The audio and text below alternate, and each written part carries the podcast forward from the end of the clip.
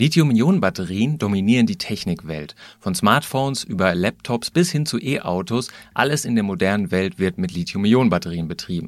Aufgrund von Versorgungsengpässen und steigenden Rohstoffpreisen suchen Forschende jedoch nach Alternativen, die billiger, sicherer und langlebiger sein sollen. Und vor allem Natrium-Ionen-Batterien haben das Potenzial, die perfekte Alternative zu Lithium-Ionen-Batterien zu sein. Nun scheint der große Moment gekommen, in dem die Technologie aus dem Labor in die Massenproduktion kommt. Was bedeutet das? Wird den Lithium-Ionen-Batterien bald der Rang abgelaufen oder werden sich beide Technologien den immens wachsenden Markt anwendungsabhängig aufteilen? Geladen, der Batterie-Podcast mit Daniel Messling und Patrick Rosen.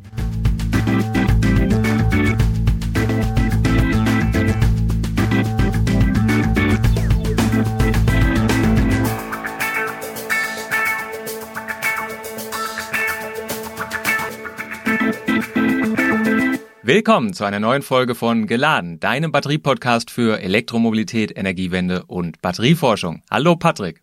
Grüß dich, Daniel. Liebes Publikum, vielen Dank Ihnen allen. Sie haben uns satt ausgestattet mit Ihren Fragen zum Thema Natrium-Ionen-Batterien. Die haben wir in YouTube eingesammelt. Vielen, vielen Dank dafür. Da sind wirklich Dutzende zusammengekommen. Einige von denen werden wir heute stellen. Aber bevor wir starten, wenn auch Ihnen gefällt, was wir hier so machen, dann lassen Sie uns doch ein Abo da oder senden Sie eine E-Mail an patrick.rosen.kit.edu oder daniel.messling.kit.edu mit Ihrem konkreten Batterie-Thementipp. Wir dürfen heute hier zwei Herren begrüßen, die Sie bestimmt schon alle kennen. Und zwar Professor Dr. Maximilian Fichtner und Dr. Dominik Bresser. Grüß Sie beide. Hallo. Hallo. Herr Professor Fichtner, Sie sind Professor für Festkörperchemie an der Universität Ulm. Sie sind Direktor des Helmholtz-Instituts Ulm, Sprecher der Forschungsplattform Celeste und des Exzellenzcluster Polis. Und Herr Dr. Bresser, Sie sind Principal Investigator und Forschungsgruppenleiter am Helmholtz-Institut Ulm. Eines Ihrer Hauptforschungsthemen sind tatsächlich die Natrium-Ionen-Batterien, um die es heute hier geht. Herr Bresser, wir saßen hier schon vor zweieinhalb Jahren und haben die erste Folge zu diesem Thema zusammen aufgenommen. Und damals hieß es in der Forschung noch, Natrium-Ionen-Batterien werden kommen, ist aber noch ein weiter Weg zur Massenfertigung und dann auch eher nur im stationären Speicherbereich. Hat Sie diese Entwicklung der letzten Monate, diese Dynamik, die da jetzt drin ist, überrascht? Und ähm, wie ist es, wie ist das zu erklären, das Ganze? Ja, das ging tatsächlich schneller als gedacht. Ähm, also im, vor zweieinhalb Jahren war das so in der Form, glaube ich, noch nicht abzusehen ähm, dass das jetzt tatsächlich so rasant Fahrt aufnehmen würde. Also es hat man die, die Unternehmen, die beteiligt waren äh, und sind, sind ja die gleichen. Ähm, aber ich denke, ähm, ja, dass das in, in, in der Geschwindigkeit vorangehen würde, das kam doch ein bisschen äh, überraschend. Aber umso besser. Also. Herr Professor Fichtner, ohne jetzt zu sehr ins Detail zu gehen, baut sich da tatsächlich gerade eine Konkurrenz zur Lithium-Ionen-Batterie auf? Oder ist es beim näheren Hinschauen doch was komplett anderes? Ja, also, also zunächst mal bin ich, bin ich auch ein bisschen überrascht äh, von der Geschwindigkeit. Ähm, und es ist im Prinzip so, wie, wie Dominik Bresser gesagt hat. Ähm, manch, manchmal manchmal passieren in der Industrie Dinge, die schneller geschehen, als wir uns das als Forscher äh, erdacht haben oder äh, projiziert haben in die Zukunft. Ähm, ob sich da ein Konkurrenz aufbaut oder nicht, das müssen wir tatsächlich noch sehen. Äh, Im Augenblick ist es äh, noch nicht so, dass wir wüssten, was so eine Natrium-Ionen-Batterie überhaupt kostet. Äh, es gibt Hinweise darauf, dass sie im Augenblick sogar noch teurer sei als die Lithium-Ionen-Batterie. Ähm, insofern müssen wir erstmal schauen, wie sich das entwickelt. Es gibt viele Hoffnungen, viele Versprechungen, die damit verbunden sind. Es gibt aber auch schon technische Hinweise, dass das in einigen äh, naja, Anwendungen gut gelingen kann. Jetzt sind so die ersten Fahrzeuge schon äh, bekannt geworden. Ähm, ich habe neulich äh, irgendwie eine Arbeit gesehen, da haben die irgendwie 90.000 Zyklen mit einer Natrium, mit einer sehr speziellen Natrium-Ionen-Batterie äh, gefahren. Ähm, da tut sich einiges und ich bin eigentlich optimistisch, dass die ihren Platz finden wird. Ja, wir werden uns heute verschiedene Bereiche anschauen. Vielleicht erstmal auch mal die Eigenschaften der Natrium-Ionen-Batterien und dann natürlich, was gerade in den Medien so los ist, äh, die Anwendungsebene und die Produktion. Aber steigen wir erstmal so ein bisschen allgemeiner in die Batterie ein.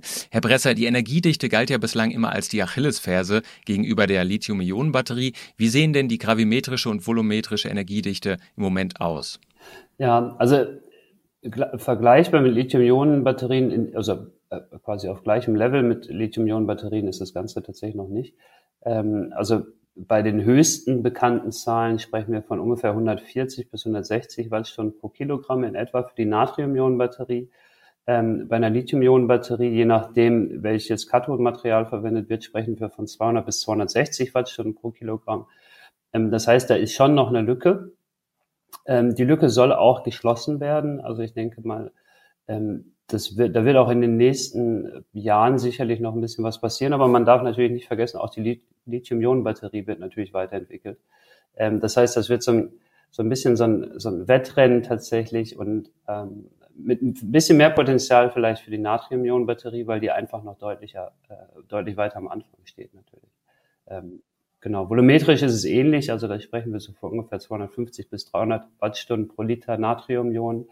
350 bis 500 Wattstunden pro Liter Lithium-Ionen, ähm, also in, in etwa im gleichen Verhältnis tatsächlich. Und ich gehe davon aus, dass da wird noch einiges passieren. Also ich denke, es bleibt spannend. Und ähm, ja, also ein Kollege von mir aus dem Automobilbereich sagte äh, tatsächlich, also Max, Maximilian Fichtner hat es ja schon angesprochen, ähm, ein Kollege aus dem Automobilbereich sagte, am Ende geht es vor allen Dingen um die Kosten. Ähm, und ähm, vielleicht dann sind die letzten 10, 20 Wattstunden pro Liter oder Kilogramm am Ende tatsächlich nicht mehr so entscheidend, aber das wird sich zeigen. Und können Sie denn noch Angaben machen zur Energiedichte auf der Ebene der vollständig integrierten Batterie? Weil ich kann mir vorstellen, bei Natrium-Ionen-Batterien heißt es ja immer, die sind sicherer nochmal als Lithium-Ionen und ähm, dass sie auch äh, temperaturunabhängiger laufen, sodass man vielleicht auf der ähm, auf dieser Ebene dann auch Einsparungen machen könnte und dann eben die Energiedichte sich vielleicht auch ein bisschen annähert an die Lithium-Ionen. Oder ist das eigentlich tatsächlich ähm, vernachlässigbar? Prinzipiell gibt es da natürlich schon Potenzial dadurch, dass die ähm, theoretisch ein bisschen weniger kältesensitiv sind. Ähm, da vielleicht ein bisschen was an Heizvorrichtung äh, quasi einzusparen. Grundsätzlich würde ich aber jetzt mal annehmen, dass es ähnlich ist. Also auch gerade im Lithium-Ionen-Bereich hat sich ja viel getan. Also der Siegeszug der Lithium-Eisenphosphat-Batterie beispielsweise äh, der beruht ja unter anderem eben auch darauf, dass äh, die Packungsdichte auf Pack-Ebene quasi ähm, deutlich verbessert werden konnte. Also von daher ähm, besteht da Potenzial, gewisse Einsparungen äh, zu erzielen, aber da ist auch gerade bei der Lithium-Ionen-Batterie noch viel Luft und, und, passiert relativ viel. Deswegen pff, ist das, würde ich sagen, schwer abzuschätzen, ob da dann substanzieller Vorteil besteht oder ob es da doch eher um marginale Vorteile geht. Das wird sich zeigen. Trotzdem können Sie natürlich sehr gut abschätzen, diese Dynamik in der Energiedichte, wenn man jetzt zum Beispiel die Natrium-Ionen-Batterie mit der Lithium-Ionen-Batterie vergleicht. Ist da eine gewisse Dynamik noch abzuschätzen, dass es vielleicht gewisse Sprünge gibt so in den nächsten Jahren? Also bei der Lithium-Ionen-Batterie, wenn man sich das mal so über die letzten 30 Jahre anschaut, dann geht es ja ungefähr äh, relativ kontinuierlich voran, also nach oben tatsächlich. So, äh, ich meine im Kopf zu haben, dass es ungefähr zehn Prozent pro Jahr waren. Ähm, das heißt, wenn wir jetzt bei der Natrium-Ionen-Batterie können wir das ja noch nicht sagen, denn die ist noch nicht kommerziell aktuell. Also das geht jetzt gerade los tatsächlich. Aber es ist jetzt noch nicht so, dass wir jetzt äh, irgendwie einen Trend über, über die verschiedenen Jahre tatsächlich schon abbilden könnten. Ähm, so, also das bleibt abzuwarten. Ähm, man kann aber sicherlich sagen, dass gerade bei, man kann aber sicherlich sagen, dass gerade auf Materialebene ähm, bei den Natrium-Ionen-Batterien ähm, noch Luft ist. Vielleicht sogar also mehr Luft als bei der Lithium-Ionen-Batterie, ähm, so dass man da, glaube ich, mindestens von einer ähnlichen Steigerungsrate ausgehen kann, würde ich mal schätzen. Herr Fichtner, wie viele Zyklen schaffen denn die Natrium-Ionen-Batterien im Moment und kann die Zyklenstabilität auch noch weiter gesteigert werden? Ja, das hängt stark von den verwendeten Materialien ab. Ähm, also es gibt Materialien, die man jetzt gerne auswählen würde, weil sie, weil sie besonders gute Speicherkapazitäten äh, anbieten. Ähm, die haben dann vielleicht 300 bis 500 äh, Zyklen, die sie schaffen, bis sie auf 80 Prozent sind. Es gibt aber auch Materialien, die extrem stabil sind, äh, die sich kaum ausdehnen beim B- und Entladen und die, die also strukturell ähm, äh, sehr integer sind. Und, und die schaffen Zehntausende von Zyklen. Das ist jetzt gerade irgendwie gezeigt worden an einem Beispiel von, von der Zelle von Natron Energy. Äh, die haben also einen ganzen Batteriepack gemacht und haben den zykliert und da hatten sie 90.000 Zyklen präsentiert. Also das ist wirklich ähm, eine erstaunliche Anzahl und würde sich dann auch für einen Stationärbereich eignen. Und welche Zellspannung hat die Natrium-Ionen-Batterie und auf welches Ladeverfahren wird da eingesetzt? Ja, die Zellspannung, die hängt natürlich auch sehr stark äh, von verwendeten Materialien ab.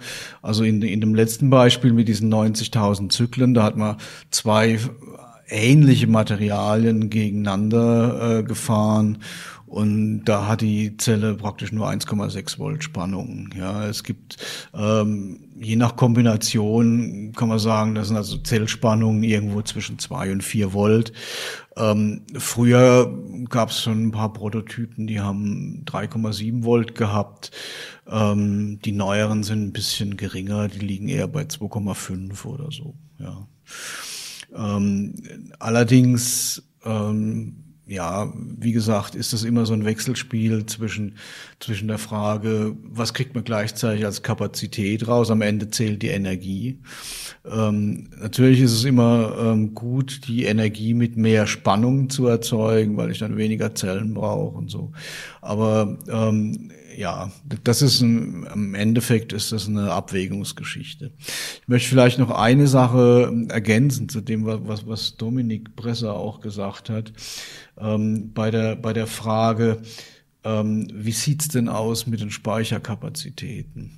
Es ist ja, es ist ja tatsächlich so gewesen, dass man bei den Lithium-Ionen-Batterien ähm, zunächst mal im Materialbereich große Fortschritte gemacht hat.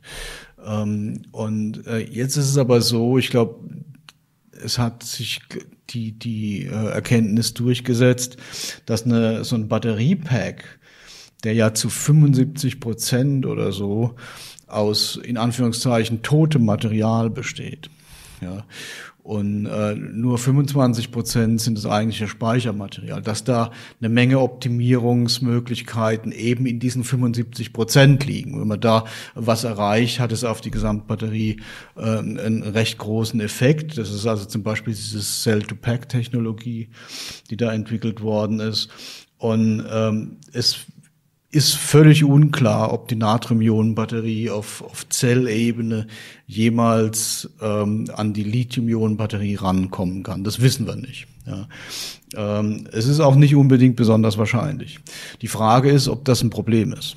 Ja, wenn, wenn die Batterie äh, am Ende des Tages praktisch ihren Job macht, indem sie genügend Reichweite bietet, indem sie sich schnell beladen lässt und so weiter und, und sicher ist, dann kann man das auch mit einer etwas schwachbrüstigeren Zelle machen. Ja, äh, das LFP-Beispiel ist ja gerade, äh, ich sag mal, das Musterbeispiel dabei. Dann bleiben wir kurz bei diesem Material LFP. Ähm, da haben wir ja in diesem Podcast schon oft thematisiert, dass das relativ kälteempfindlich sein soll. Bei der Natrium-Ionen-Batterie, ähm, da ist äh, ein Laden schon ab 0 Grad Celsius äh, problemlos möglich. Warum ist das denn so? Warum hat da die Natrium-Ionen-Batterie einen gewissen Vorteil? Naja, die, die Natriumionen sind ähm, etwas beweglicher. Ähm, das äh, erscheint zunächst mal widersprüchlich, weil sie ja auch größer sind als die Lithium-Ionen. Da denkt man dann, die, die haben da mehr Widerstand.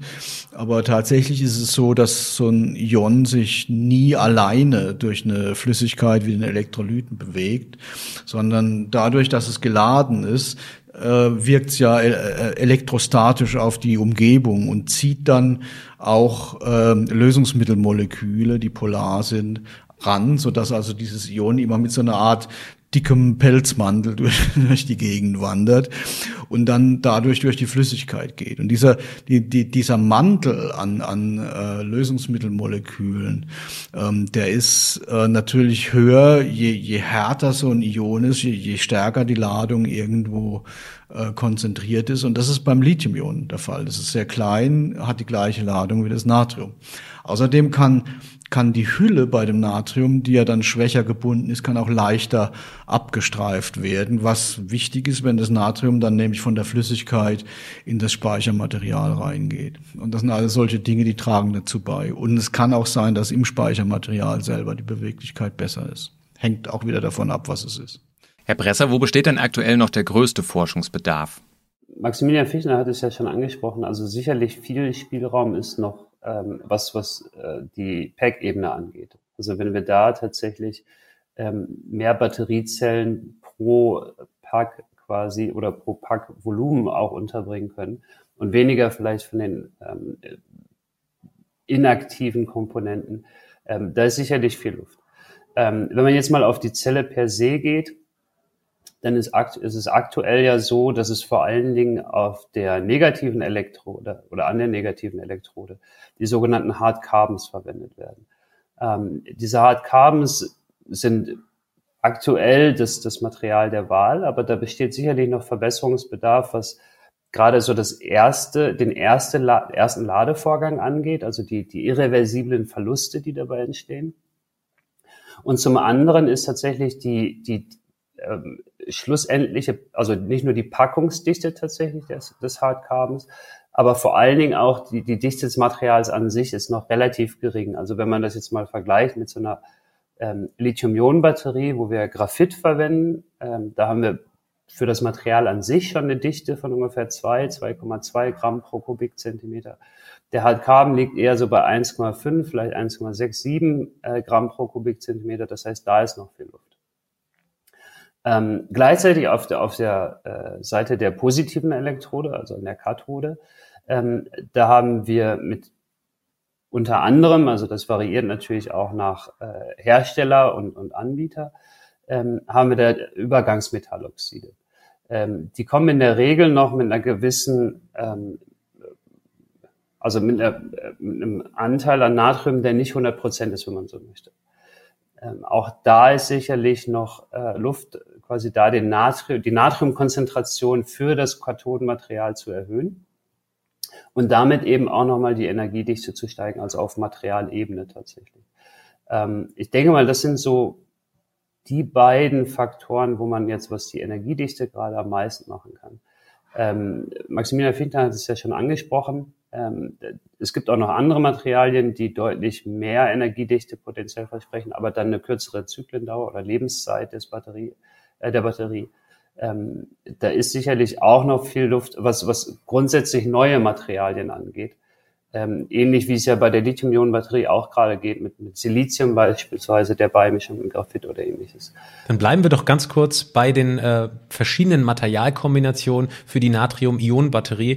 Ähm, ich glaube, es ist allseits bekannt, dass die Natrium-Ionen-Batterie komplett ohne Kobalt und Nickel auskommt. Jetzt gibt es aber drei präferierte Kombinationen äh, an äh, Elektrodenmischungen. Vielleicht stellen Sie die, äh, Herr Dr. Bresser, nochmal in Gänze vor. Also welche Materialien Mischungen äh, an Kathode, Anode sind denn jetzt quasi im Rennen innerhalb der Welt der Natrium-Ionen-Batterien? Und was glauben Sie, welche von diesen dreien wird sich am Ende durchsetzen? Das ist, glaube ich, die Frage für unsere Hörerinnen und Hörer. Also es gibt, wie Sie, wie Sie schon sagen, äh, es gibt im Wesentlichen drei Kombinationen aktuell, äh, die, die kommerziell verfolgt werden. Das sind einmal eben das quasi klassische Analogon zur Lithium-Ionen-Batterie ähm, also Lithium-Ionen-Batterie, Graphit, Lithium-Übergangsmetalloxide, äh, enthalten eben Kobalt oder Nickel und viel Nickel aktuell. Ähm, bei der Natrium-Ionen-Batterie ist es eher so, dass es dann Hard Carbon ist quasi und ein Natrium-Übergangsmetalloxid, wobei dieses Natrium-Übergangsmetalloxid eben potenziell kobaltfrei ist und eben auch nickelfrei bis nickelarm und vor allen Dingen eben manganreich. Das ist ja ein deutlicher Vorteil, was die Ressourcenverfügbarkeit anbelangt. Ähm, das ist so die eine Klasse quasi, die gerade verfolgt wird. Die zweite, auch wieder ein Hard Carbon an der negativen Elektrode, aber dafür ein Natrium-Vanadium-Phosphat äh, an der positiven Elektrode. Der Vorteil hier ist, dass diese, diese Phosphate tatsächlich, wie auch das Lithium-Eisen-Phosphat in der Lithium-Ionen-Batterie, eine sehr hohe Zyklenstabilität aufweisen in aller Regel. Ähm, hat den kleinen Nachteil natürlich, dass es Vanadium enthält. Ähm, das ist äh, jetzt nicht arg kritisch wie Kobalt, aber, aber ver mindestens vergleichbar wie Nickel vermutlich. Ähm, und dann die dritte Klasse, äh, Maximilian Fichtner hat es ja schon angesprochen, die Batteriezelle von Natron Energy, äh, vor allen Dingen, die eben darauf basiert, dass so metallorganische Verbindungen tatsächlich äh, verwendet werden. Ähm, entweder nur auf der positiv, an der positiven Elektrode oder sowohl an der positiven und auch an der negativen Elektrode.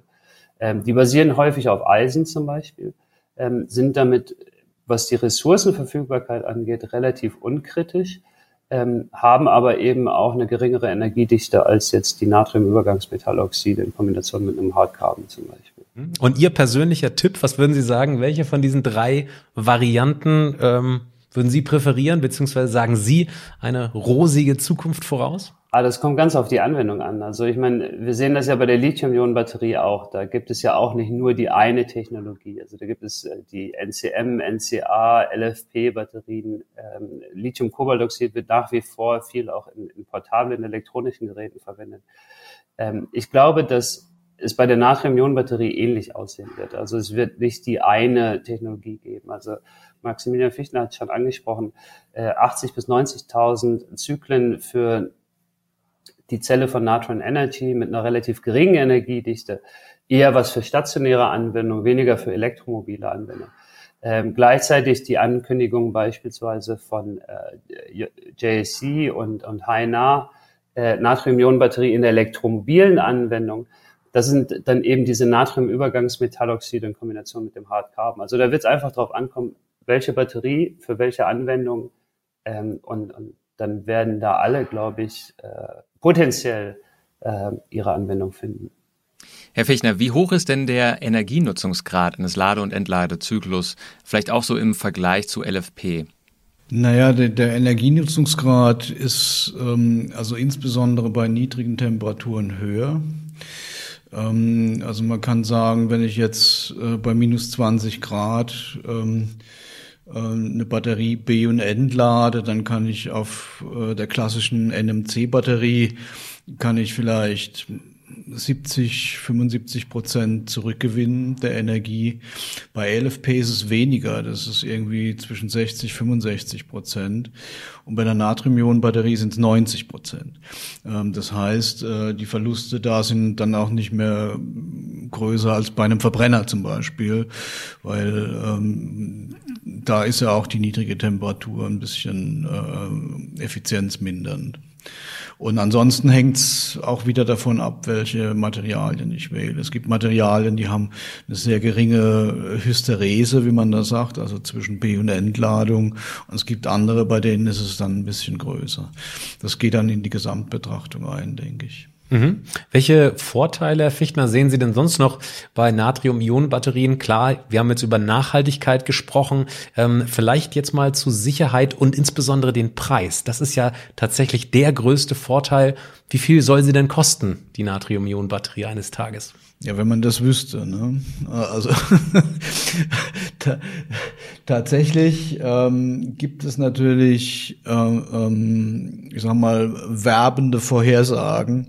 Äh, zum Beispiel von der Firma CATL, ähm, die also sagen, so eine, so eine Natrium-Ionen-Batterie würde nur 40 Prozent kosten im Vergleich zur Lithium-Ionen-Batterie, die auf NMC basiert. Ähm, das kann einem schon ein bisschen wundern, weil äh, also so groß sind jetzt die Einflüsse der, der, der, der Material, der reinen Materialkosten auch wieder nicht ähm, dass, dass, dass man so optimistisch sein kann. Ähm, generell muss man aber sagen, dass ähm, die ganzen teuren kritischen Metalle, die man bei der oder Rohstoffe, die man bei der Lithium-Ionen-Batterie hat, angefangen vom Kupfer, was äh, Kollektor ist beim Minuspol, ähm, dann das Nickel, das Kobalt, auch wenn es wenig ist, ähm, und, und, und dann das Graphit und so, das sind ja alles äh, kritische äh, Rohstoffe. Ähm, die sind ja da alle nicht mehr vorhanden. Ich brauche nicht mal mehr den Kupferableiter, ich kann da Aluminium verwenden. Aluminium ist ähm, eine der häufigsten, ist eines der häufigsten Elemente auf der Erde. Insofern kann man da schon äh, ähm, Preisreduktion erwarten. Ähm, allerdings, ähm, ich sag mal, die Rohstoffe für die Kathode machen etwa 40 Prozent der Zellkosten aus, also bei der Lithium-Ionen-Batterie. Das heißt, dann kann man, kann man sich auch schon ausrechnen, ähm, äh, wie das aussieht. Äh, generell sind die Rohstoffe eine Sache. Das nächste ist, ähm, wie kommt man denn vom Rohstoff zum eigentlich in der Batterie verwendeten Produkt? Und, und das ist ähm, dann nochmal die Frage, äh, wie aufwendig das Ganze ist. Ich meine, generell, wenn ich jetzt Natrium und Lithiumcarbonat zum Beispiel, das sind ja die klassischen Rohstoffe, vergleiche, dann kostet das Lithiumcarbonat im Augenblick 40.000 US-Dollar pro Tonne. Ja. Äh, das Natriumcarbonat kostet, das ist ja Soda, ja, ähm, das kostet im Augenblick 500 Euro pro Tonne. Das heißt ein Faktor 80. Ähm, allein was den, ich sag mal, äh, den, den, den Ladungsshuttle angeht. Ähm, und dann müsste man halt schauen, wie dann tatsächlich die Herstellungskosten äh, der, der eigentlichen äh, Speichermaterialien dann nochmal aussehen gegeneinander. Ähm, gut, Elektrolyt spielt auch noch eine Rolle natürlich. Ähm, aber das ist äh, im Augenblick noch nicht klar, wo die Natrium-Ionen-Batterie tatsächlich landen wird. Aber das Potenzial ist mit Sicherheit größer für eine Kostenreduktion als bei der Lithium-Ionen-Batterie. Ich glaube, das kann man, kann man mit gutem Gewissen sagen. Herr Bresser, es gibt Natrium-Ionen-Batterien mit anorganischen wässrigen Elektrolyten und Varianten mit organischen Elektrolyten. Was ist denn hier der Stand und was äh, wird sich Ihrer Meinung nach durchsetzen? Ja, also hier kommt es wie auch bei allen vor, vorangegangenen Fragen eigentlich darauf an, welche, welche Elektrodenkombination nutze ich am Ende. Ähm, also wenn ich äh, eine Kathode und eine Anode kombiniere mit einer Zellspannung von über äh, zwei Volt, drei Volt in dem Bereich äh, oder, oder sogar noch mehr, dann muss ich zwingend einen organischen Elektrolyten nehmen. Ähm, das liegt einfach daran, dass wässrige Elektrolytsysteme eben begrenzt sind in ihrer Zellspannung durch die, äh, durch die elektrochemische Stabilität von Wasser. Äh, die beträgt ungefähr 1,2, 1,3 Volt. Ähm, das heißt, äh, wenn wir darüber hinausgehen, ähm, dann haben wir eben irgendwann es mit der Zersetzung des Wassers zu tun, mit der elektrochemischen Zersetzung des Wassers zu tun. Ähm, und, und dementsprechend ähm, wählt sich, also darauf basiert dann eben auch die Wahl des Elektrolyten schlussendlich. Also wenn ich ähm, Elektronenmaterialien nehme, die eben eine deutlich höhere Zellspannung versprechen, dann gehe ich klar zu einem organischen Elektrolyten. Habe ich eine geringere Zellspannung, gehe ich zu einem wässrigen Elektrolyten. Der wässrige Elektrolyt hat natürlich potenziell die großen Vorteile, dass er meistens kostengünstiger ist, sicherer äh, in aller Regel äh, und eine höhere Leitfähigkeit aufweist. Ähm, aber eben den Nachteil, dass, dass die Zellspannung geringer ist. Das heißt, und die Zellspannung ist natürlich elementar für eine hohe Energiedichte. Äh, das heißt, wenn ich jetzt so in den stationären Bereich gehe, wo ich, wo ich viele Zyklen äh, erreichen möchte und tatsächlich auch schnell laden möchte, potenziell, äh, aber eine geringe Zellspannung oder ausreichend geringe Zellspannung habe, dann ist die Wahl sicherlich ein wässriger Elektrolyt, wenn möglich. Ähm, andererseits stellt sich die Frage eigentlich nicht, dann muss man zwingend zu einem organischen Elektrolytsystem gehen äh, aktuell. Also ich sehe schon, ein, äh, ein Learning ist heute, dass es nicht die Natrium-Ionen-Batterie per se gibt. Kommen wir jetzt zum Thema Recycling. Entschuldigung, die nächste Frage von einem YouTube-Follower ist tatsächlich sehr pauschal gestellt. Ähm, wie sieht es mit dem Recycling von Natrium-Ionen-Batterien aus? Fragt hier ein User. Wenn die Batteriematerialien, Herr Dr. Bresser, deutlich günstiger sind, dann besteht natürlich auch wenig Anreize, diese zu rezyklieren.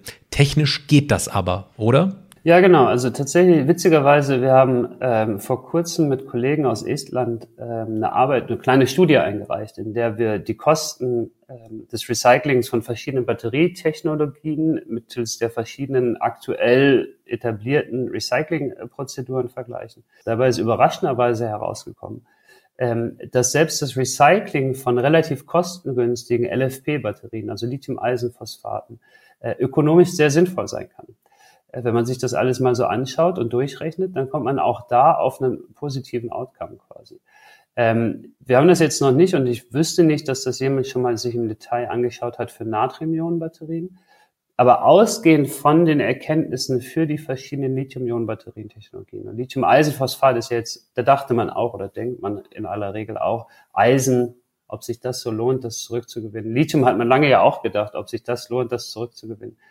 Ähm, ich, ich denke, ausgehend von den Ergebnissen, die wir da in dieser kleinen Studie erzielt haben, ähm, ist, halte ich es für sehr wahrscheinlich, dass auch bei einer Natrium-Ionen-Batterie ähm, das einen positiven äh, Output tatsächlich verspricht. Also dass das ökonomisch sinnvoll sein kann, Natrium-Ionen-Batterien äh, zu recyceln.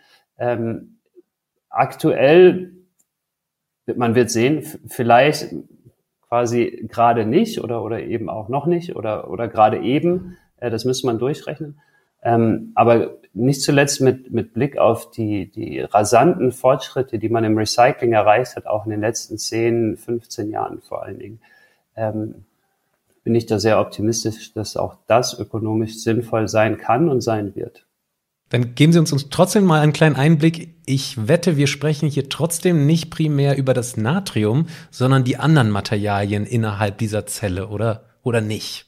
Weil das Natrium, wir haben gerade von Herrn Fichtner gehört, ist ja wirklich sehr billig und auch nicht sozusagen ähm, umweltschädlich. Insofern ist das, glaube ich, die Rückgewinnung davon tatsächlich ökonomisch vielleicht am uninteressantesten, wenn man alle Komponenten dieser Natrium-Ionenzelle beäugt. Naja, also ich meine, es wird tatsächlich erstmal natürlich um Materialien wie Aluminium gehen, Mangan, Titan, Eisen, äh, Kupfer, was auch immer vielleicht dann am Ende in den, in den verschiedenen Materialien enthalten ist. Ähm, es wird aber auch zum Beispiel, oder Phosphor, Phosphor ist tatsächlich eben auch gar nicht so äh, reichhaltig vorhanden, wie man, wie man es vielleicht äh, auf den ersten Blick glauben mag.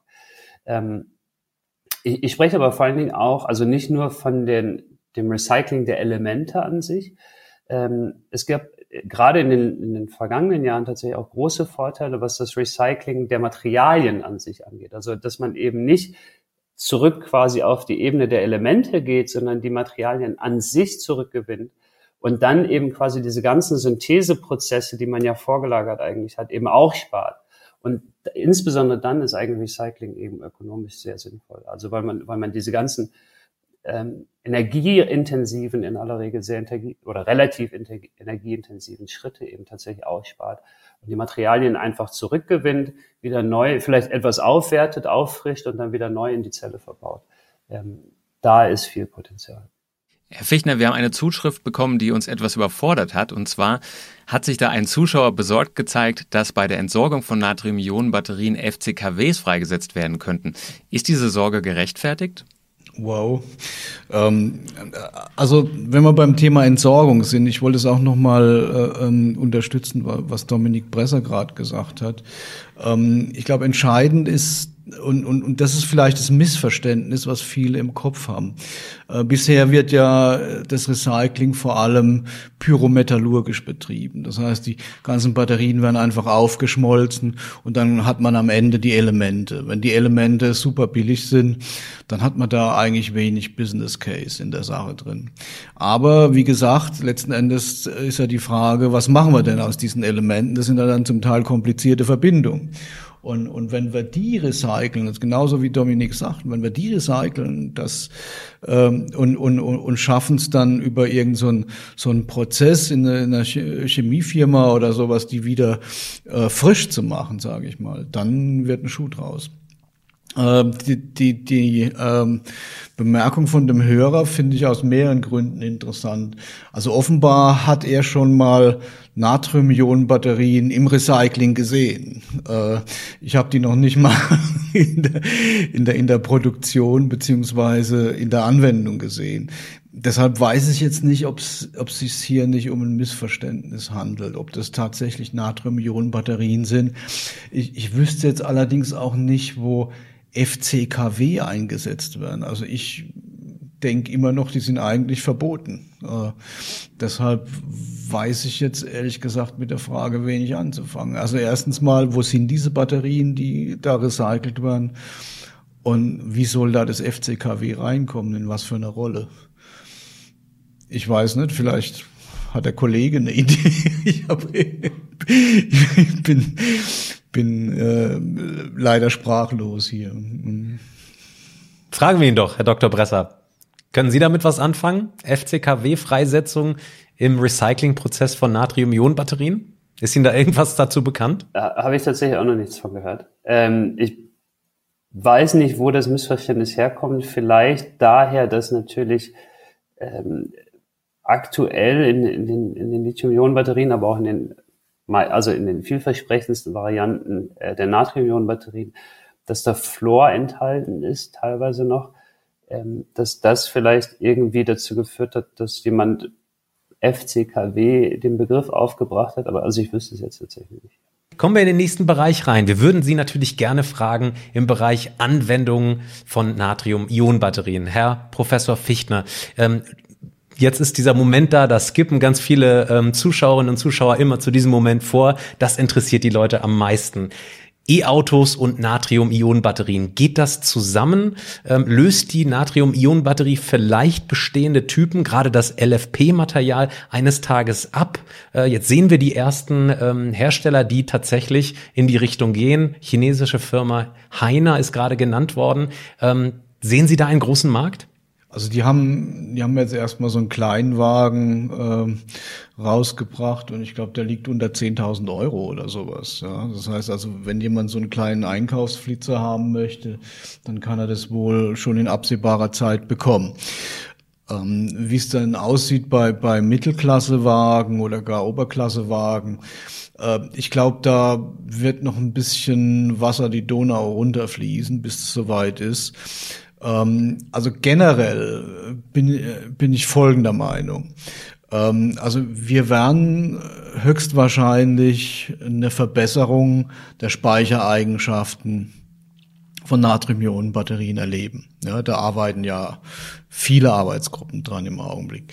Und ähm, jetzt ist es so, dass in gerade so im Automobilbereich spielt ja die gravimetrische, also die, die, die Energiedichte pro Masse äh, eine Rolle, aber noch wichtiger fast ist die volumetrische Energiedichte. Ne? Das ist, die entscheidet darüber, wie viel von dem Material kriege ich überhaupt in so ein Bauvolumen von, von dem Batteriepack rein. Und das entscheidet mir dann auch die Reichweite.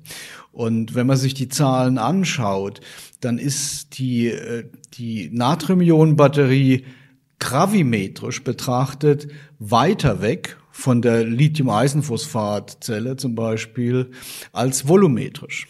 Ja, ähm, das heißt, da ist die Lücke gar nicht mehr mal so groß. Und Dominik Bresser hat es gesagt, wenn, wenn wir da jetzt noch mit, mit anderen Anoden rangehen, ähm, die noch mal ein bisschen eine höhere Dichte haben und nicht so äh, so leicht unterwegs sind wie diese Hartkohlenstoffe, äh, dann können wir es vielleicht sogar schon erreichen. Ähm, ich, ich würde mal Folgendes voraussagen. Wenn es die Natrium-Ionen-Batterie schafft, in den Bereich zu kommen wie die Eisenphosphat-Batterie, äh, halte ich einen Technologiewechsel für möglich, weil äh, wenn wir von der Performance her in dem Bereich als Speicherdichte ähnliche Eigenschaften haben, werden wir möglicherweise, ist noch zu zeigen, aber werden wir möglicherweise einen geringeren Preis haben und das ist ganz entscheidend. Und zweitens, wir haben bessere Ladeeigenschaften und vor allem bessere Tieftemperatur-Eigenschaften. Das heißt, ich habe ich hab dadurch hätte ich drei Vorteile gegenüber der Eisenphosphat-Ausführung, äh, ähm, die aus meiner Sicht gewichtig sind. Ja, und, und die, also da würde ich nicht ausschließen, dass es da zu einer gewissen Verdrängung kommt. Ja, spannende Zeiten, wie sich das weiterentwickeln wird.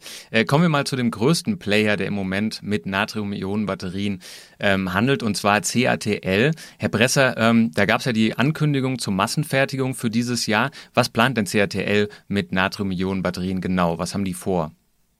Naja, also im ersten Schritt tatsächlich das kommerzielle in bringen quasi. Ähm, und das natürlich hoffentlich äh, sehr erfolgreich oder aus, insbesondere aus, aus Sicht CATLs äh, hoffentlich sehr erfolgreich. Ähm, und, und ich denke mal, also die erste Generation wird, ähm, das war ja auch, auch die Verlautbarung oder die Ankündigung, ähm, die erste Generation wird sicherlich noch eine deutlich geringere Energiedichte haben. Ähm, die nächste Generation soll dann, dann deutlich eher an LFP-Batterien tatsächlich sich anknüpfen. Ähm, Maximilian Fichtner hat es gesagt, wenn die Natrium-Ionen-Batterie mindestens vergleichbar wird oder also vergleichbar im Sinne von plus minus ein bisschen ähm, mit der LFP-Batterie, ähm, dann hat sie eben tatsächlich potenzielle Vorteile, was, was äh, die Performance angeht, aber tatsächlich auch eben Vorteile potenziell, was die Kosten angeht. Und da will CATL ja auf 40 Prozent einer aktuellen Lithium-Ionen-Batterie beinhaltend äh, Lithium-Übergangsmetalloxide. Ungefähr, ich habe das mal kurz überschlagen, das wären dann ungefähr 60 Prozent äh, bis 70 Prozent von einer LFP-Batterie, so ganz grob. Also ähm, da nochmal eine deutlich, deutliche Kostenreduktion. Ähm, und ja, ich meine, wenn das denn alles so erfolgreich wird, was CRTL da ankündigt, dann äh, und dann eben nicht natürlich nur von CRTL, sondern auch von anderen Herstellern, ähm, dann, dann ist da, glaube ich, viel Luft, was, äh, was potenzielle Anwendungen angeht. Und welchen Markt, welche Anwendungen wollen Sie damit genau bedienen? Ich wüsste nicht, dass CRTL sich da eindeutig festgelegt hat. Das, glaube ich, ist auch nicht deren ähm, also deren Ziel, Fokus quasi da eine spezielle Anwendung auszumachen. Wenn man aber jetzt mal von den, den Elektroden äh, ausgeht, oder Elektrodenmaterialien, die CRTL da verbauen möchte, dann ist es aktuell vielleicht eher noch der, der stationäre Energiespeichermarkt. Ähm, in, in Zukunft aber, wenn äh, denn dann spätestens die zweite Generation kommt, eben potenziell auch der Automobilbereich, wie ja auch Heiner mit JSC tatsächlich auch eben schon äh, vorgestellt hat, dieses, dieses kleine Elektroauto äh, mit einer Reichweite von ungefähr 250 Kilometern. Ähm, also von daher, ich denke mal, CRTL wird sich das offen halten, sinnvollerweise. Ähm, aber, aber potenziell wahrscheinlich beide großen Märkte anvisieren. Das würde sich alles decken mit den Gesprächen, die wir hier geführt haben, zum Beispiel mit Herrn Piepenbrink von E3DC. Der sagt, auch die planen mit Natrium-Ionen-Batterien für stationäre Speicher. Herr Professor Fichtner, Sie sprechen ja auch immer wieder mit der Industrie, mit großen Automobilfirmen hier in Deutschland. Sprechen Sie da mal ein bisschen aus dem Nähkästchen. Haben Sie da schon Ankündigungen wahrgenommen? Naja, es, es gibt eine interessante Umfrage unter den deutschen äh, Firmen, die in dem Batteriebereich unterwegs sind. Ähm, das waren so im Wesentlichen die Fragen, ähm, beschäftigt ihr euch mit Natrium-Ionen-Batterien? und ähm, möchtet ihr es gerne tun? Ähm, und bei der Umfrage kam eigentlich raus, dass die wenigsten bereits irgendwas damit konkret zu tun haben, dass aber alle befürchten, nicht dabei zu sein oder nicht auf den Zug aufspringen zu können. Das ist im Augenblick ähm, die Sache. Und, bei der Frage auch nochmal auf die letzte Frage, was CATL da plant. Es ist immer so ein bisschen schwierig. Ähm, CATL ist auch ein bisschen dafür bekannt, dass sie, dass sie Dinge auch mal ankündigen und dann gucken mal, wie die Reaktion ist. Ähm, bei der großen äh, ähm, Pressemitteilung, die es damals gab, vor anderthalb Jahren, ähm, haben sie gesagt, sie wollen erst einmal mit zwei und drei Rädern anfangen. Also E-Bikes, äh, Tuk-Tuks und so weiter. Und dann, was ich bemerkenswert fand, war, äh, sie wollen die Bleibatterie im Auto ersetzen. Und ähm, wenn sie das schaffen, ja, dann ist es ein, ein, ein ziemlicher Hammer, weil, ich meine, das ist nicht so bekannt, aber die Bleibatterie macht am Gesamtbatteriemarkt international etwa 50 Prozent aus. Ja, ähm, das heißt, wenn, wenn CATL es gelänge, und die könnten die Bleibatterie verdrängen, hätten man 50 Prozent vom Gesamtbatteriemarkt, äh, theoretisch, ja, was, was sie da besetzen würden. Und das wäre ein ziemlicher Coup. Ja. Das sind jetzt alles noch keine äh, direkten Autobatterien oder sowas, aber ich bin mir relativ sicher, dass die da auch ähm, was mitplanen. Ähm, was die Deutschen planen konkret, also ich weiß nur, dass das ein oder andere OEM tatsächlich mit im Boot ist bei äh, aktuellen äh, Forschungsprojekten und dass die, dass die auch wohl äh, eine interne Aktivität haben zu dem Thema, aber da dringt natürlich wenig nach außen.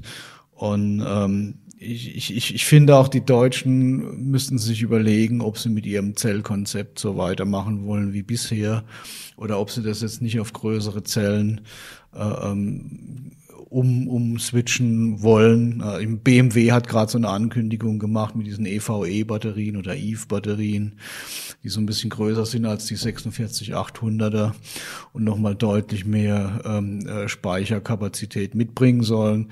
Ähm, also in die Richtung muss es eigentlich gehen, weil sonst hat man keine Chance, diese, ich sag mal, schwachbrüstigen Materialien und, und die Natrium-Ionen-Batterie, das sind ja keine Hochperformance-Teile, sonst hat man keine Chance, die in irgendeiner Weise gewinnbringend in so einer schweren Anwendung wie mit einem Fahrzeug oder sowas einzusetzen. Herr Bresser, kommen wir noch mal zu einer anderen Anwendungsebene. Äh, könnten Sie sich auch vorstellen, dass diese Natrium-Ionen-Batterien mittel- oder langfristig auch in Handys, Tablets oder Laptops verbaut werden? Ja, also potenziell kann man natürlich nichts ausschließen. Ähm, das hat jetzt auch schon die jüngste Vergangenheit gezeigt. Ähm, jetzt konkret für, für die nächsten Jahre würde ich das allerdings nicht sehen. Ähm, denn gerade was so Laptops, aber auch vor allen Dingen Smartphones, Handys angeht, ähm, da ist einfach quasi der, der Platz, der benötigt wird, zentral. Also äh, das, das Smartphone soll ja nicht schwerer oder, oder größer oder klobiger sein als, als unbedingt notwendig. Es geht ja eher dazu, dass es immer, immer flacher wird. Ähm, von daher sehe ich das mit Blick auf, ähm, auf, auf die aktuellen also Differenzen, was, was Lithium-Ionen-Batterien und Natrium-Ionen-Batterien äh, anbelangt, eigentlich noch nicht. Also, äh, denn hier, hier sprechen wir ja auch nicht von dem Konkurrenten der LFP-Batterie, hier sprechen wir ja von den, den Konkurrenten, also den Hochnickel, Hochkobalt, äh, haltigen äh, Lithium-Übergangsmetalloxiden. Und da ist, da ist der Sprung einfach noch, noch ist substanziell. Also das ähm, sehe ich aus diesem Grund nicht. Und der zweite ist, da sind Kosten für die Batterie jetzt auch nicht der entscheidende Faktor. Also die Kosten, glaube ich, für ein Smartphone machen einen minimalen Anteil von den Kosten, von den Gesamtkosten des Smartphones, also gerade im Hochpreisbereich äh, aus. Ähm, da da geht es am Ende nicht darum, fünf Euro zu sparen irgendwie äh, bei der Batterie. Also das würde ich zumindest jetzt erstmal in den kommenden Jahren erstmal für ausgeschlossen halten. Und dann wird man sehen, wie weit die Natrium-Ionen-Batterie-Technologie mit der Lithium-Ionen-Technologie aufholen wird. Dann beschäftigen wir uns jetzt hier in diesem Podcast auch nochmal mit der Produktion von Natrium-Ionen-Batterien, vielleicht in Europa. Ähm, Herr Fichtner, ähm, wenn wir über das HIU hier sprechen, dann sind wir doch immer ganz stolz darauf, dass diese Natrium-Ionen-Erforschung, Batterien, Natrium-Ionen, äh, hier äh, erfolgt. Ähm, gilt das denn auch für die Produzenten in Europa? Es wäre doch eigentlich schade, wenn wir das sozusagen, das ganze Know-how wieder an China abgeben, beziehungsweise ähm, das sozusagen von Firmen in China übernommen wird und dann dort die Produktion stattfindet und nicht hier. Also selbe Frage wie eben. Gibt es denn schon die ersten ja, Produzenten in Europa, die sich jetzt auf Natrium-Ionen-Batterien einschießen? Also wir haben ja tatsächlich so ein bisschen die interessante äh, Situation, dass eine der ersten, die zu Natrium-Ionen-Batterien wirklich, äh, ähm, sagen wir, vielversprechende äh, Dinge vorgestellt haben, war ja gerade einer unserer HIU-Kollegen, Stefano Passerini, ähm, der schon vor Jahren darauf publiziert hat. Ähm, Industrieseitig ist das aber eher ähm, in, in äh, Großbritannien und in Frankreich verfolgt worden. Großbritannien gibt es die Firma Ferradian, die hat vor ein paar Jahren schon äh, gesagt, wir machen Zellen und haben äh, einen australischen äh, ähm, äh, Netzbetreiber irgendwie als Kunden, also wollten sie dann halt als, als Pufferbatterien machen. Was daraus geworden ist, kann ich jetzt nicht sagen. Äh, und in Frankreich gibt es die Firma Tiamat, ähm, die äh, ausgehend von den Arbeiten Amiens dann halt auch Zellen äh, fertigt und da wohl auch vor kurzem in ein größeres Fertigungsgebäude eingezogen sind. Das sind aber noch keine Gigafactories oder sowas. Ähm, ich glaube, dass im Augenblick ähm, die große Musik tatsächlich in USA und China spielt. Ähm, es gibt äh, zunehmend äh, Firmen, die auf den Zug aufspringen. Jetzt hat eine Firma in Basel kürzlich bekannt gegeben, dass sie äh, mit preußisch-blau-analogen äh, äh, sich beschäftigen oder die, die, die produzieren wollen, so dass man also Batterien äh, mit einer Kapazität von etwa 600 Megawattstunden pro Jahr fertigen kann. Ja, ähm, das ist ähm, eine beachtenswerte Zahl, aber das ist natürlich weit unter dem, was jetzt vergleichbare Lithium-Ionen-Batterien Gigafactories äh, an aus, äh, ähm, äh, Auswurf haben. Und das ist, ähm, glaube ich, im Augenblick die Situation. Man sieht, äh, man kann die Sachen produzieren und äh, ähm, das weckt enormes Interesse. Also ich möchte auch darauf hinweisen, dass ähm, jetzt gerade der Player in USA, in Natron Energy, ähm, die sind übernommen worden von, einem in, von einer indischen Firma, die sehr, sehr aggressiv äh, ähm, in dem Bereich vorgeht und, und sich also wirklich einen, einen Standplatz äh, da erobern möchte. Das heißt, es sind mittlerweile nicht mehr nur die Chinesen alleine. Ich sehe da Indien stark im Kommen. Und, und Deutschland ist es jetzt so, dass, dass man also hier ähm, gesagt hat, wir, wir wollen und wir müssen da rein.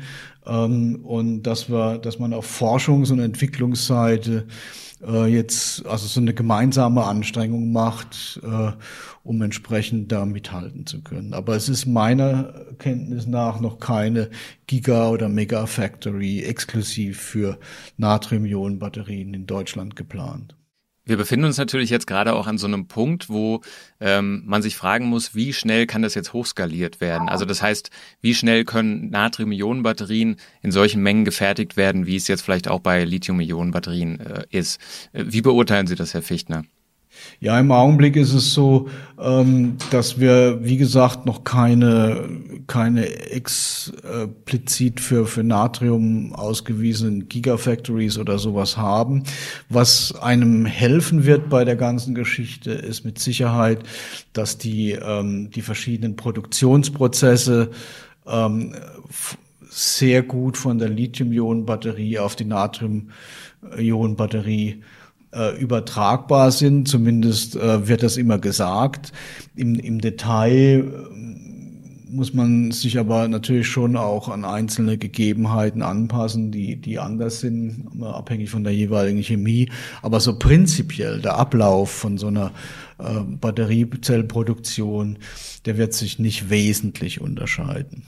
Ja, insofern ähm, kann man guter Hoffnung sein, ähm, dass, ähm, wenn ich das jetzt mal mit einem anderen auch noch nicht massengefertigten Produkt vergleiche, also wie Festkörperbatterie zum Beispiel, ähm, da ist es wahrscheinlich schon so, dass so eine Natrium-Ionen-Batterie schneller in die Gänge kommt, wenn man da mal eine Lösung hat, äh, die man produzieren möchte, als es so eine Festkörperbatterie, weil, weil man da unter Umständen halt noch viel mehr an der eigentlichen Produktionstechnik entwickeln muss. Und, und das sind, das sind also, äh, ich sag mal, das sind mehrere Dinge, die man da bedienen muss. Und, und das ist bei der Natrium-Ionen-Batterie ein bisschen einfacher, auf jeden Fall. Uns läuft so ein bisschen die Zeit weg. Ich glaube, wir können nicht mehr alle Fragen hier unterbringen. Äh, trotzdem noch die letzte Frage an Sie, Herr Fichtner. Ähm, wenn wir jetzt auf die Formate zu sprechen kommen, kommen. Äh, gibt es da irgendwelche Änderungen, was die Lithium-Ionen-Batterie und zur Natrium-Ionen-Batterie angeht? Also jetzt Pouch, prismatisch oder Rundzellen, die sich ankündigen? Naja, die, die, die Formfaktoren, die, die haben ja eher, ich sag mal, auch technische Gründe. Ähm, das sind ja Sachen, äh, ich sag mal, so eine Rundzelle, die ist halt, äh, die kann in einer, einer, sehr robusten Umgebung betrieben werden, äh, wo, wo es vielleicht Vibrationen gibt und sowas. Ähm, Pouchzellen, die haben natürlich wenig ähm, Material, was dann irgendwie zum Gesamtgewicht beiträgt und, und aber nicht zu, zu der Speicherkapazität.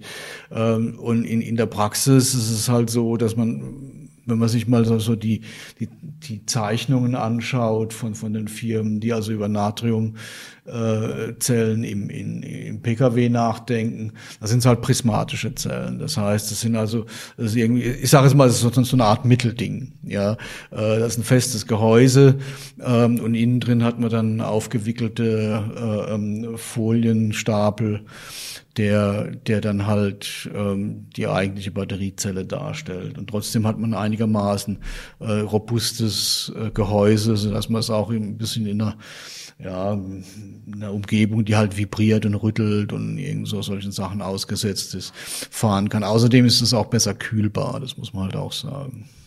Herr Bresser, letzte Frage. Klappt denn die Trockenbeschichtung bei Natrium-Ionen-Batterien? Vielleicht können Sie dazu auch noch mal ganz kurz sagen, Trockenbeschichtung, was bedeutet das eigentlich für diejenigen Hörerinnen und Hörer, die das noch nicht so mitbekommen haben? Ja, also der Trockenbeschichtung, der Begriff Trockenbeschichtung sagt es ja eigentlich schon. Es geht eben darum, dass man Lösungsmittel oder flüssigkeitsfrei quasi ähm, die Elektroden fertigt. Aktuell ist es so, ähm, dass das Aktivmaterial mit einem, mit einem Leitruß, also einem Leitadditiv, ähm, und dem, dem Binder vermischt wird. Das Ganze wird dispergiert in einem äh, Lösungsmittel.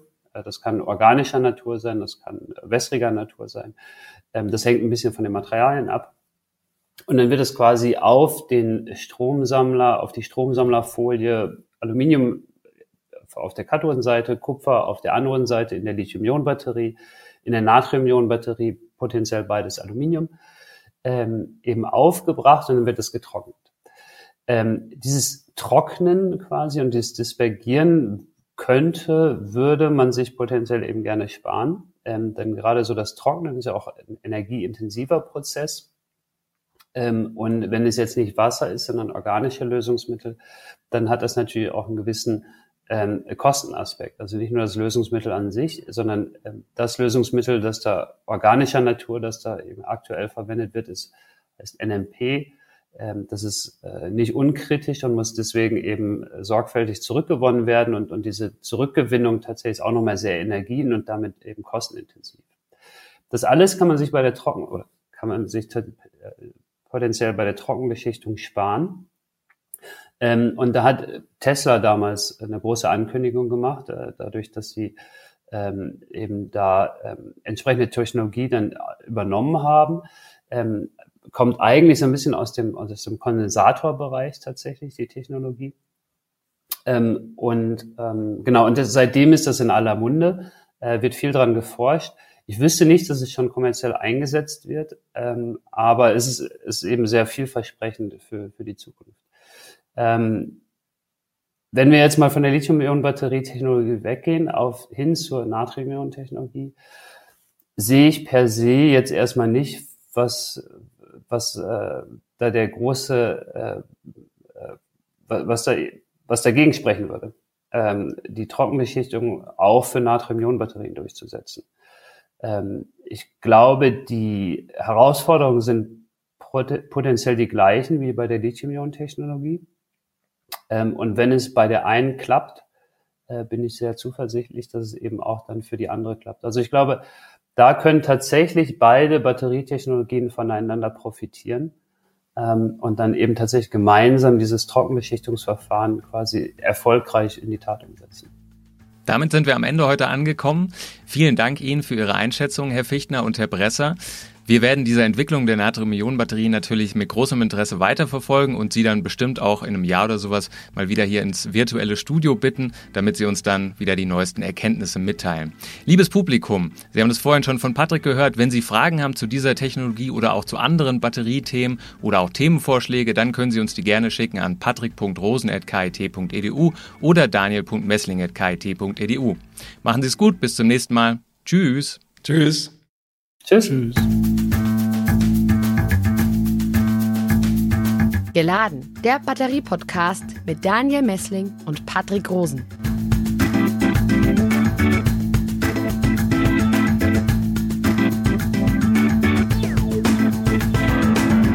Dieser Podcast wurde produziert vom Center for Electrochemical Energy Storage Ulm und Karlsruhe, kurz Celeste einer Forschungsplattform des Karlsruher Instituts für Technologie, der Universität Ulm und des Zentrums für Sonnenenergie und Wasserstoffforschung Baden-Württemberg.